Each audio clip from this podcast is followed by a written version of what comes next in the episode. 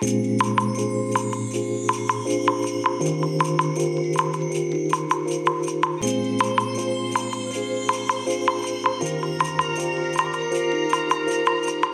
い、おはようございます。本日はですね、9月30日土曜日でございます。車の中の気温は26.0度ですね。えー、今日の天気は曇りですね。なんか予報では曇りのち時々雨なんていうね、えー予報になっておりまして、まあ、今にもね雨が降りそうなそんな感じの天気ですね。昨日の夜もね帰ってくる時ねパラパラとほんとワイパーをつけなくても全然問題なさそうな程度の降ったり止んだりみたいなね、えーそんな感じの天気になってましたね。はい、えーそれでね、え昨日の夜ですね。えついに待ちに待ったあの早々のフリーレン。えこれがね、金曜ロードショーで放送されました。え2時間枠ですね。いや、すごいですよね。これ前代未聞じゃないかと思うんですよ。で、あの、私ね、あの、プレイステーション5に今接続してますけれども、えっ、と、ソニーのね、ソニーの純正の方の、えーナスネですね。まあ、これをですね、プレステ5に今つけてまして、で、まあ、テレビの録画ができるように、えーセッティングしてあるんですね。まあ、それもこれもこの早々のフリーレンの金曜ロードショー、これをね、録画するためにもう前もってね、え準備していたわけですよ。で、テレビなんかもね、え45インチだったかな？あの、でかいて、あの、まあ、テレビじゃないんですけど、モニターですね。えこれを買ったのも、まあ、正直言って、これが、早々のフリーレンが目的のもう半分ぐらいを占めていたと。まあ、そういうことでね、えーもう万全たる準備をしてきたわけなんですけれども、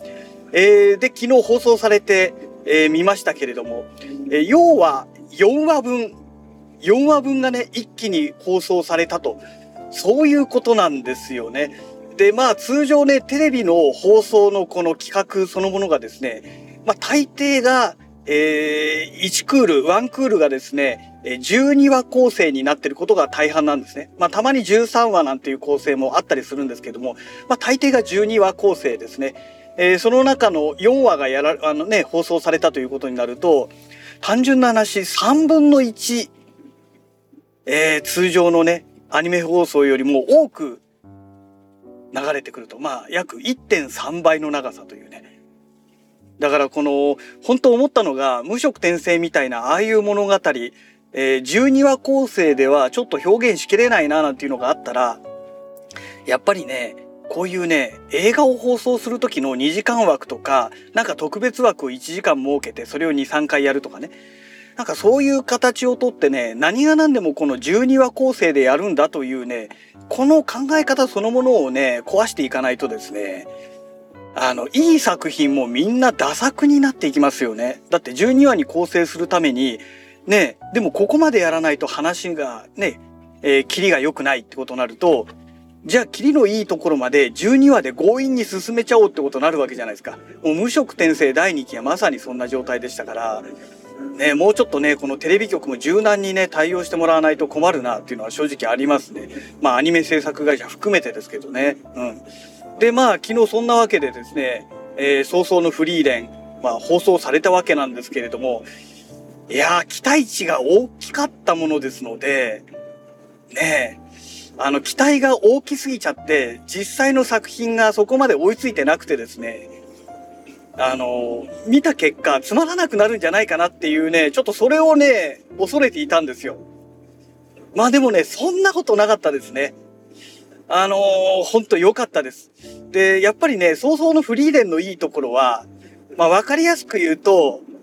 えっ、と、キングダムってアニメありますよね。もうやたらと最初から最後まで騒ぎ続けてるようなああいうアニメですね。ああいうアニメと違って、まあ物語と違ってですね、まあ、淡々と静かに物語が展開していく、まあ、そういうアニメなんですよね。えーですので、なんて言うんでしょ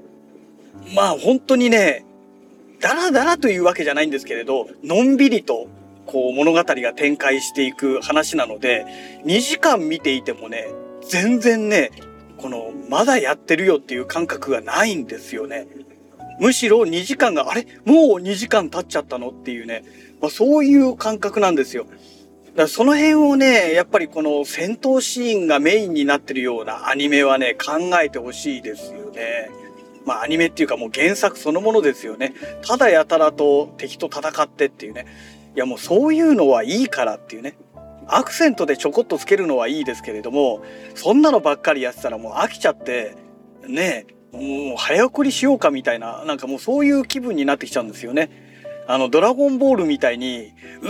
ーとかうなってね、あの、5分10分使っちゃうみたいなね。で、その間に回想シーンまで入れちゃって、いや、その話もね、何話も前に放送されてるものをね、回想シーンっていう形でもう一回そこで放送するのをやめてみたいなね。で、そういうのが、ね、まあもちろん、あの、早々のフリーレンって結構回想シーンが多いんですよ。回想シーンが多いので、そういうシーンももちろんありましたよ。ありましたけれども、そうじゃないんですよね。それをね、ちゃんとね、しみじみと、この、見ている視聴者にね、この、なんて言うんでしょうかね。物悲しさと、あと思い出を思い出すような、その、あの頃良かったよねって思い出させるような、そういうね、アクセントとして使われてるわけですよ。このね、使われ方がいいんですよね。で、あとはその、もう単純にね、この、主人公のフリーレンっていうね、エルフの少女はですね、まあ、人間味がある意味ないんですね。人間味がないキャラクターが徐々にこの周りの人たちと関わることによってあ人とのお付き合いってこういうものなんだっていうのをねあの理解していく、まあ、そういう物語というかそういうシーンがね非常に多いんですね。でそういうところがねまたしみじみとくるわけですよ。うん。あの本当ね本当に微妙な表現なんですよ。アニメの映像の中では微妙にくすって笑うようなシーンだったり、ほんとちょっとしたシーンなんですよ。はって気づいてくすって笑うみたいなね。で、それも、しかもですね、それをさらって表現するので、後を引かないんですよ。そこがね、またいいところなんですよね。あの、ベタなアニメだと、それをものすごく誇張して、そのシーンだけでブワーってやっちゃうので、なんかもう見ていてね、う、ざったいなって感じちゃうんですけど、それがないんですよ。そこがまたいいところなんですよね。まあ、コミックなんかもね、まさにその辺がうまく表現されていて、これをね、アニメでね、どういう風にね、動画になったことによってですね、え表現されるのかっていうのがちょっとね、不安なシーンがあった、不安な部分があったんですけれども、まあ、その不安はね、払拭されましたね。うん、まあ、そんなわけでね、あのー、期待通りの作品が上がってきたんじゃないのかなと。まあ、あとは今後ね、えっ、ー、と、まあ、1、2、3、4って4話放送されたわけで、えー、5話以降、毎週ね、えー、放送されていくわけなんですけれども、まあ、これがどうなるかですよね。うん。ね、ここでまたね、えー、次のこのテレビ放送からね、新しいキャラクターがまた登場するんですよ。だからそこがね、えー、そこでガラって変わるのか、どうなのか。ね、あの、エヴァンゲリオンの綾波レイまで、綾波レイまでの登場シーンまでは良かったんだけど、アスカが出てきたらなんか物語がガラって変わっちゃったみたいなね。そういうこともありえますんで、ねで、どちらかというとなんかそんな感じになりそうな気もしてですね、今まで物静かだったのがちょっと賑やかになりそうな、なんかそんな感じなんですよね。うん。まあその代わりね、えー、過去のこの英雄の周りの取り巻きっていうのもどんどん出てこなくなってきますから、まあだからその辺でまあ行ってこいになるのかね。うん、ちょっと何とも言えないんですけれど、今まではね、あの、その英雄の取り巻きっていうのはみんなもうおじいさんですから、